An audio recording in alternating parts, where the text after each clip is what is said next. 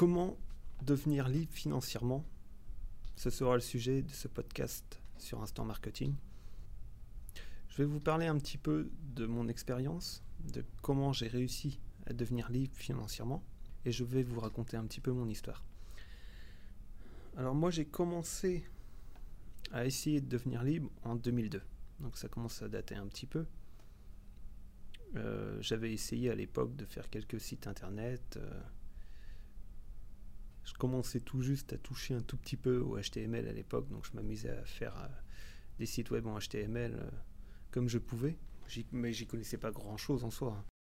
Et j'essayais de gagner un peu d'argent. Donc j'avais réussi bien sûr de temps en temps à gagner quelques euros par-ci par-là.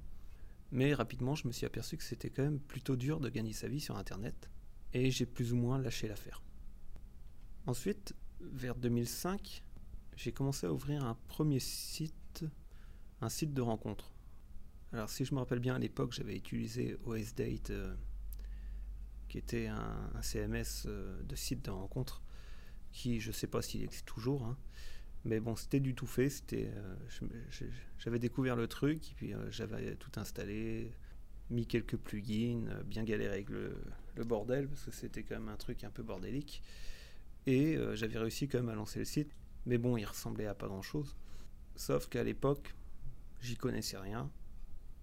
Je me suis fait avoir, j'avais pris un nom de domaine qui comportait une marque. Et du coup, euh, bien sûr, j'ai reçu un petit coup de fil du, de la société qui possédait la marque et qui m'a demandé de tout arrêter. Donc j'avais tout arrêté ce jour-là, avec une petite sensation d'échec. Mais bon, quelques semaines plus tard, j'ai relancé des nouveaux sites entre autres, à l'époque, la mode, c'était euh, le blog. J'avais relancé euh, un blog, et puis deux, et puis trois. Et puis je voyais que chaque blog commençait à rapporter de plus en plus.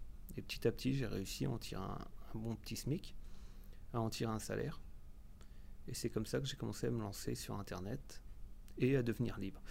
À l'époque, euh, j'étais au chômage depuis un an. Donc c'est vrai que j'ai pas eu l'option de, de quitter mon emploi. J'étais au chômage, je trouvais pas d'emploi. Donc j'ai fait ça un peu par obligation, histoire de gagner de l'argent et de pouvoir vivre un peu plus euh, facilement qu'avec euh, les indemnités chômage. Et au fur et à mesure des années, après, entre 2005 et 2010, j'ai commencé à croître mon chiffre d'affaires. Et là, j'étais vraiment libre. Je gagnais bien plus que le SMIC. Euh, j'étais vraiment devenu libre financièrement. Entre 2008 et 2010, j'ai trouvé des, solutions de site web. Entre autres, je, je travaillais comme faisait beaucoup. Alors on était plutôt pratiquement dans du black hat euh, en SEO.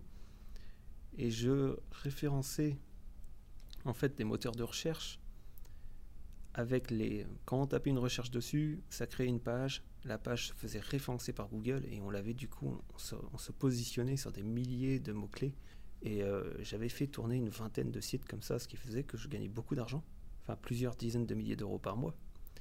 Et sauf que ça a duré ben, deux ans, vers 2010-2011, il y a tout ce qui est Panda et Pingouin qui est arrivé, les deux grosses mises à jour de l'époque euh, de Google.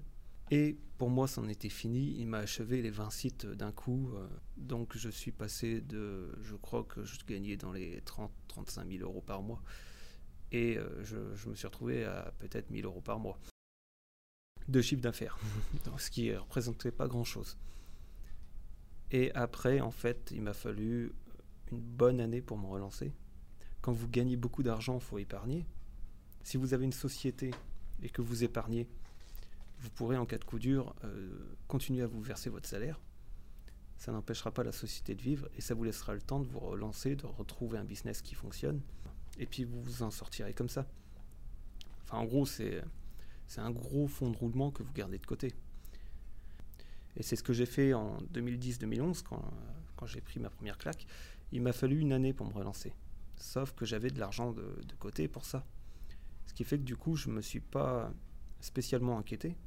J'ai pu tranquillement m'occuper de trouver des nouveaux business pour regagner ma vie sur Internet. Et c'est ce que j'ai fait. Et un an plus tard, j'avais à nouveau des sites web. Et je gagnais à nouveau ma vie sur le web. Tout ce qui est site Internet, en fait, j'en ai de moins en moins parce que depuis 2016, euh, je travaille essentiellement soit sur les réseaux sociaux, soit en fait je n'ai que des pages de vente. Euh, je ne crée que des pages de vente et des listes d'emails et les réseaux sociaux qui me permettent euh, d'atteindre des, prospects. Sinon, j'utilise toujours de la publicité AdWords et Facebook pour générer du trafic sur mes pages de vente. Après, je vous dis ça, mais bon, quand j'y repense, moi aussi, j'ai quand même un, gros site encore qui tourne, euh, qui nous sert, mais qui nous sert essentiellement à, récolter de l'email. Et bien sûr, bon, tout ce qui est boutique Shopify aussi. Quoi. Je possède aussi plusieurs boutiques Shopify. Certaines qui vendent des produits physiques, d'autres des produits numériques. Donc j'en ai certaines qui vendent des produits physiques en dropshipping et d'autres des produits numériques. Et là, depuis 2016, bah, tout roule. Tout roule, je suis toujours, euh, toujours libre financièrement. Ça fait euh, 8 ans. Parce que, bon, entre 2005 et 2008, ça a été la période qu'il m'a fallu pour me lancer. Enfin, pour réussir à en vivre. Mais bon, ça, de toute façon, en fait, ce que je remarque souvent chez les débutants, c'est que tout le monde est pressé, mais euh, tous les business sur le web, ça met au moins un an ou deux à se lancer, quoi.